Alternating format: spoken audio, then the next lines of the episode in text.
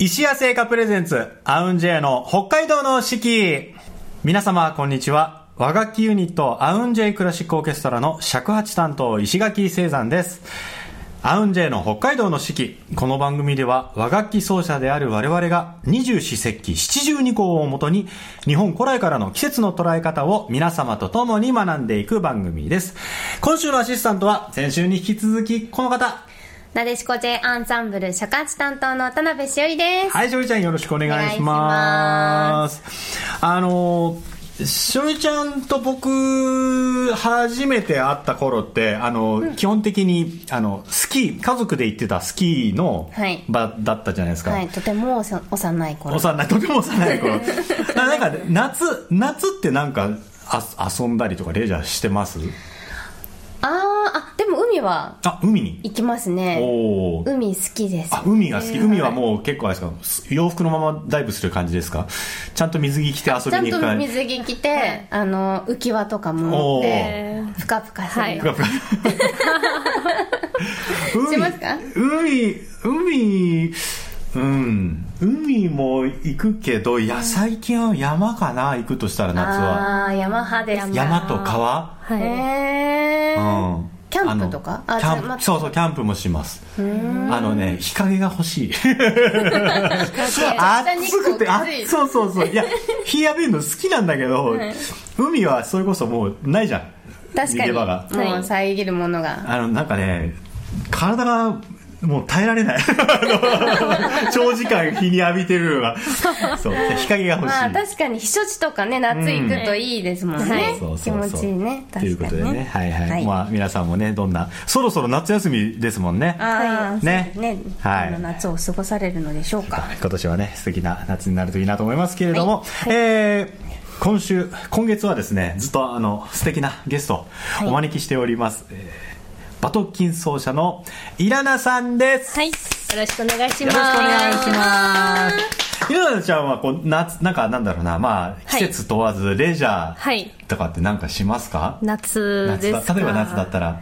やっぱり同じ山の中とか海とか行きますね。でも、うん、どっちというか山の方が好きです、はい、そこに行くとなんかモンゴルに書いたみたい。ふるさと書いたみたい大自然の中のパワー吸うとすごい元気がなりますみたいな感じです。はい。モンゴルの人たちの夏の過ごし方とかね知りたいですね、はい。日本ではあんまり体験できないだろうなっていうこのモンゴルでの遊び方とか。遊び方。何ちょうど子供た例えば子供たちが、はい。うん今日はお休みだみんな集まってなんかはい遊ぼうぜってなった時に、キャンプ。とあかよく行くんですね、もう夏はほぼモンゴルではし6月、7月になると、もう先生とかも、例えば学校の先生とか、みんな田舎の方草原の方に帰っちゃうんですね。そこでお祭り、よくナタムという、モンゴル毎毎月、毎年の7月から何日間、何日間を続けて、いろんなモンゴルの伝統文化とか、競馬とか、いろいろがお相撲のやり取りして、そうかモンゴル相撲か。そうそれを毎年の夏休みの大きいのナタモという大きいの祭りあります。そこでもし優勝したら、もうプレゼントはいやもうお金よりは一頭の牛とか、わあすげえ。なるほどね。それは一番毎年の夏休みが日本はほとんどないな感じかそうなだね。もうはい。全くないな、そうです。牛。牛とか馬とか、もう一番最低限したら、羊ですね。お羊。一匹です。ね はい。うん、僕ら今ね、馬、はい。牛、羊、もしプレゼントでもらっても、扱いもう困るもんね。どうやっても持っても持つ、持つ持つというか、僕ら普通羊はもう必ず、もう一番あもうなんか大きなものはないちょっと、連れられていかないから、ちょっと荷物なるから、じゃあ羊だけでもうなんとか持って帰ってくださいっていうことは、そんななんかちょっと、菓子折りだけでも持ってってくださいみたいな感じ。牛ももうまあまあ普通に一頭とかもうどうぞ何がお祝いと誕生日だったら今年の誕生日何かなって言ったら、あじゃあ牛一頭です。すごいな、これは、これはすごいな、文化の違い。え。ー今週もいろんなお話伺っていきたいと思います。よろしくお願いします。よろしくお願いしますそう、あの、15年ぐらい前かなそのモンゴル行かせてもらった時に、やっぱ食文化にすごく、はい。あのカルチャーショックとか、まあ、受けて、はい。あのまあ、寒かったんでとにかく。まあったかいものも食べたいなとかって言って、で、まあ、すごくいろんなところにイライナちゃん連れてってくれてて、はい。でいでも大体羊の肉そう羊の肉を食べるんですよ、はい。そうですね。あの蒸したはい。蒸したやつだかな？だからそうですね。でびっくりしたのはそのお蒸したお肉がドーンって真ん中にねみんなの前にあったりするんだけど、一人一人のそれぞれのところにお椀がある、お椀の中に乳白色、まあ、ちょっとカフェオレみたいに見えるうん。のが置いてあって、はい。これこれ何？あったかいけど、はい。これ何？って言ったら。ソテチェっていうとソテチェはもうミルクティーっていう。うん。モンゴル語はソテチェ。あはい。そうだから羊の蒸したのとミルクティー？あミルクテミルクティーなんだと思ったら、その、まあ、現地のというかモンゴルの人方が羊の肉取るでしょ？はい。そのミルクティーの中にジャボって入れるわけよ。そうそうです、ミルクティーがしょっぱいの。はい。あもともと塩が入れてるので。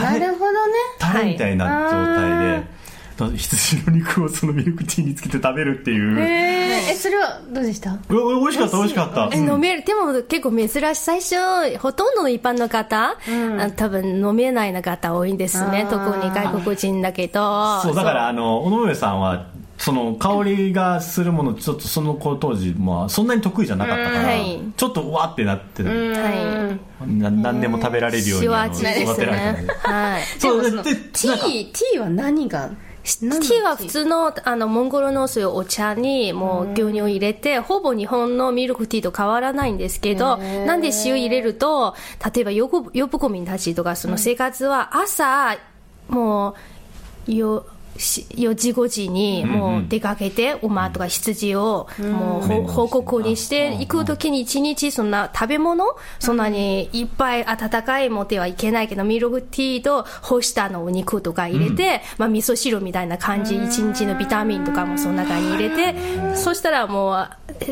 甘いより塩味の方がなるほど。なるほどですね。もうなんか考え栄養的に考えられてたのそれがね。はいいやしもう。そうでも衝撃的だった。何回か、はい。多分そのスタイルで。もう慣れるかもしれないけど、でもなかなかちょっと最初はびっくりしますよね。なんでミルクティー中に塩入れるっていう。は いしかもそれにつけて食べる。お肉とかもうみんなびっくりしててなんなんでもその中に入れるのは何ですかって。はい、は いもうなんか慣れると癖になる感じ。ああなるほどはい、ねもう癖になります。まあでもあのねあ油の感じというかあの、はいもう本当に肉そのものだから、はい、さっぱりしてるかって言ったらさっぱりはしてないんだよね、うん。あんまだから普通あれあんなになんだろうないいっぱぱいは食べるっていう感じでも、ほぼみんなは普通に飲んで、朝のご飯、朝食事にとして、いその中にいろんなもの、米みたいなものも入れたりし、まあ、餃子みたいなものも入れて、まあ、スープの代わりに飲んでるの多いですね。はい。米入れるってことはもう最後までいっちゃうってことですね。はい、もうお茶の。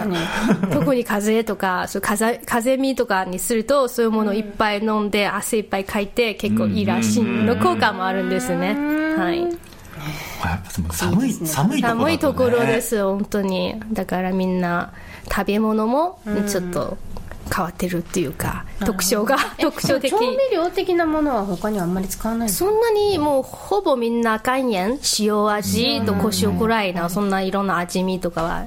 じゃあもう本当にお肉シンプルな感じ。そのまんまが。そうです。はい、それ はまあはい。大変、まあもでもまあもともと好き肉も好きだしさ、はいはい。羊の肉も。いや今でこそさ東京とかでもさ羊のお肉をすごい美味しく食べられるところ増え,、はい増えましたね、増えました、ね増えたけどその当時って、まあ、そん結構癖のある香りというか、はい。ね。なでも昔から好きだったそれはそれで。あーよかったです、はい。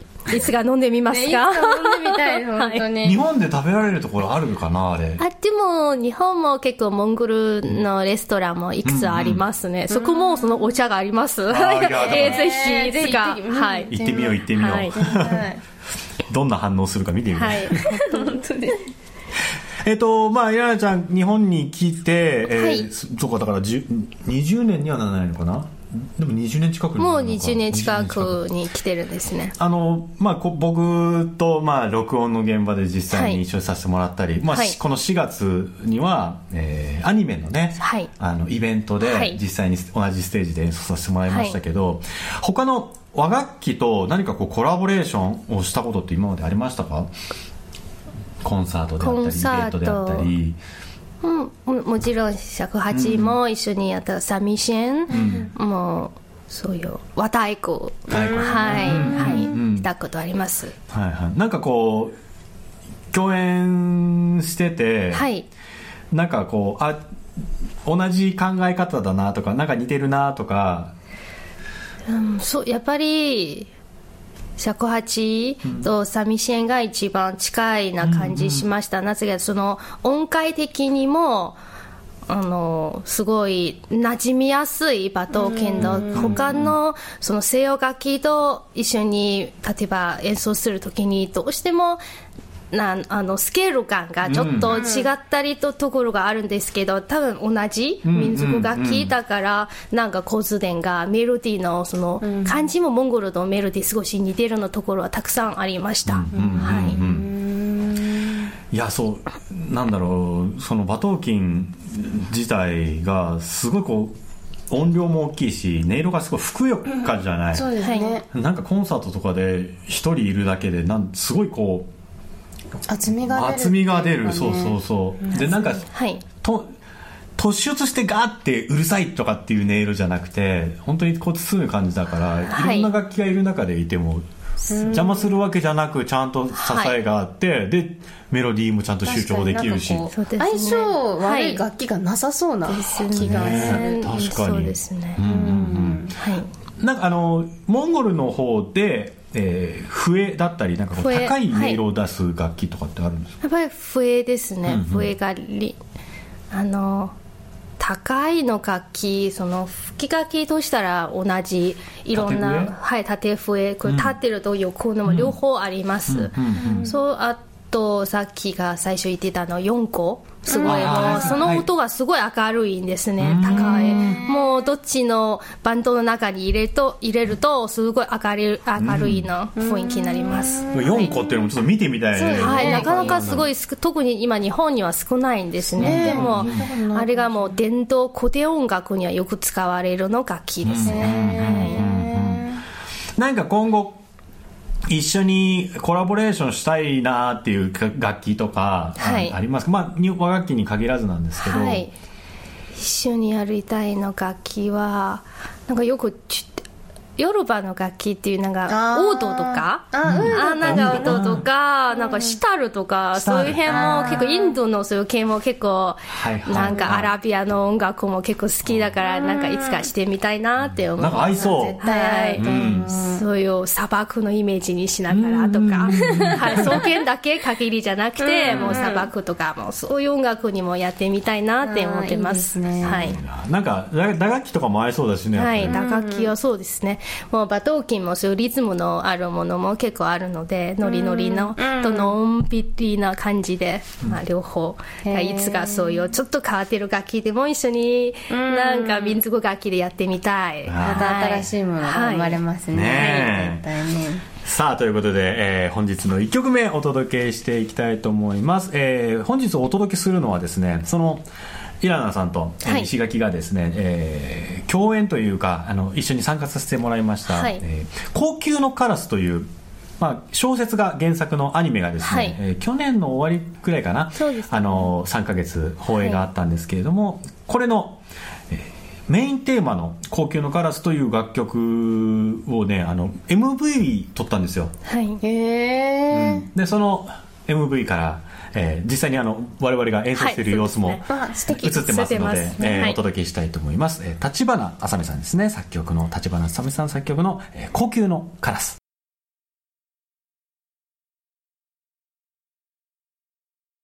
アニメ「高級のカラス」よりメインテーマ「高級のカラス」お届けしました。それでは今週の、えースイーツのコーナーに行きたいと思います今週ご紹介するスイーツはこちらででん。アイガトーです。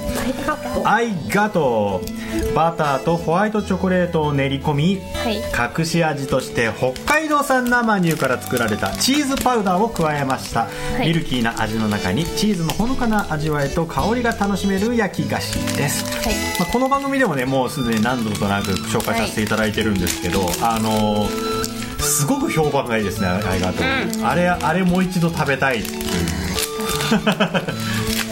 いいですよねありがとう。あ本当にあのありありがとうとねかけてるんですよね、ありがとう。いい香りですね。かぶったぞはいいただきます、いただきますモンゴルの伝統的なお菓子みたいなのってなんかあるんですかね？お菓子っていうかなんかそういう固まってチーズとか、うんうんああいうものをみんなもう日常にお菓子の代わりに、牛の乳で作ったとかヤギの乳を作ったのもそれはもうお菓子の代わりで よくみんな食べてる。こんなに甘いものはうまいものは少ないんですね、こんなに美味しいものがもしあったら,、あったら。もう大人気になります。ね、はうん美味しい。いやこれこれ嫌いな人いないでしょ そうそう。そうそう。そうそう。しっとりしてて。ね。美味しい。ね。でまたちょっと上の上はちょっとサクッとしてるね、はい。こ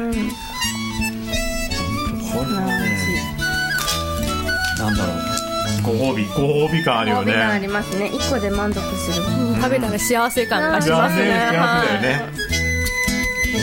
美味しいな。ありがとう、ね、こちらの商品は白い恋人パークショップピカデリー北海道内外の、えー石屋直営店。そして石屋オンラインショップで日本全国どこからでも、えーご注文いただけます。あのもう間違いのない商品です、ありがとう。ぜひ皆様お試しください今週は、えー、ありがとうプレーン味をご紹介しました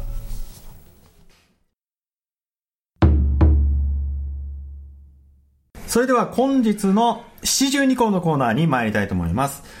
日本には七十二項という72の季節があります。季節ごとの鳥や虫、天候、植物などの様子が72の時効の名前になっており、約5日ごとの自然の変化を知ることで、きめ細やかな季節の移り変わりを感じることができます。えー今週ご紹介する七十二項は、鷹、技を習う。鷹技を習うです、えーこちらはですね鷹のヒナが飛び方を覚える頃という巣立ちし、えー獲物を捕らえ一人前になっていきます。これちょっと前にねなんか何だったかな。鳥の寿命みたいなのをなんかで見たんだけど鷹ってなんか何十年と生きるのねあれ。そうなんですか？すごい寿命長い長いね確か。長生きですね。すごい長生きな、まあひな鷹なんか鳥とかってモンゴルの方だとなんだろうな象徴的な。足とか。うん。足違うわしなん鳥を鳥もいますよねでもね。鳥はたくさんいます。あのなんていうかあの日本語ですると ちょっと。なんだろうどういうあのモンゴル語でもいい。はい。あの、本ガロっていう。本ガロ。本ガロ。あの、北、あの、夏、春になると帰ってくるっていう。渡り鳥ってやつね。もうたまあ、なんかちょっとすごいお大きな鳥が、でもモンゴル語は本ガロっていうんですけど、ちょっと、そのうちに今、ちょっと考えながら日本語で出てくるかな。はい。そっかそっか。さあということでね今週はこのはい。鷹技を習う鷹のヒナが飛び方を覚えるってはい。いうこの様子をですねちょっと先週はあのはい。石垣の尺八とイラナちゃんとはい。バトルキンでお届けしたので今週はちゃんと。どうしましょどうしましょう。なんか。う何をやりますか？どっちかがあれだろうね。ヒナだろうねじゃあね。それからどっちもナどっちともヒナで頑張って飛び方を覚えている様子。ああ二人で頑張ってる。はい。兄弟みたい兄弟みたいな感じでどうですか？はいやりましょうかはい。やっていやいやいやいやいや私ですか一緒に一緒に3人と一緒に。もう申し訳ないけど来たからにはもう存分にえじゃあみんなでぴよぴよやったらいいんじゃないですねかもういいけど、えーちょっと競技の結果この「高技を習う」はですねイラナちゃんのちょっと独創でそのこの馬頭琴の音色を存分に、えー、皆様にお届けしたいと思いますのでじゃあイラナちゃんよろしくお願いします。します。じゃあこの鳥のイメージをしてモンゴルの古い民謡「天井の風」を送りたいと思います、はい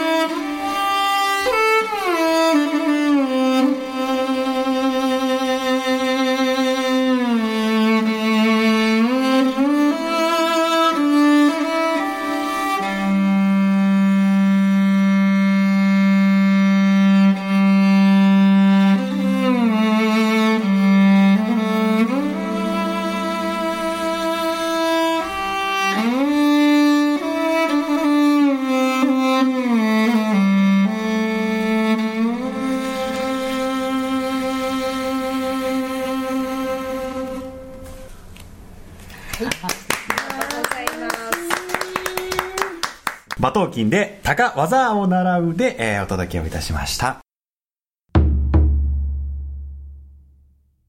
さあ、それでは本日の2曲目お届けしたいと思います。えー、今日はですね、まあ、もう夏、全開がやってくるかなということで、えー、この曲をお届けしたいと思います。えー、北海道が生んだ大スター、大黒摩季さんの夏が来る。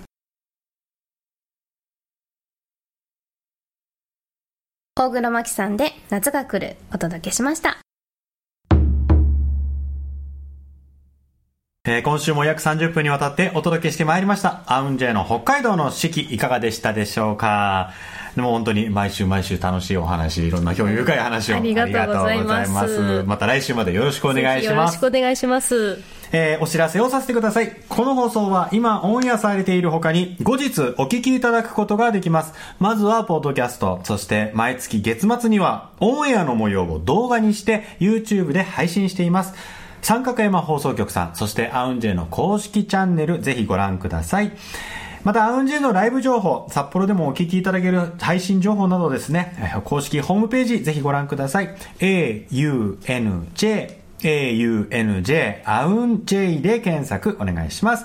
そして、アウン J クラシックオーケストラ8月に網走に、えー、お邪魔させていただきます。8月の20日日曜日、エコーセンター2000エコーホール、え、会場14時半、開演15時。え、こちらもすでにチケット販売が始まっております。え、アウンジェクラシックオーケストラコンサート2023ということでですね、オホーツク文化交流センター芸術文化事業ということで、すご すごい。すごい肩書きの人で 中で、えー、網走公演やっていきたいと思っております。あの、ぜひぜひよろしくお願いいたします。えー、そして、えー、15周年を迎えたアウンジェイのね、えーアウンジェ 15th Year Live このライブ9月の9日にコラボ編がございます。昼公演2時半開演、夜公演6時開演です。えー、渋谷の JG ブラッド皆様のご来場お待ちしております。よろしくお願いします。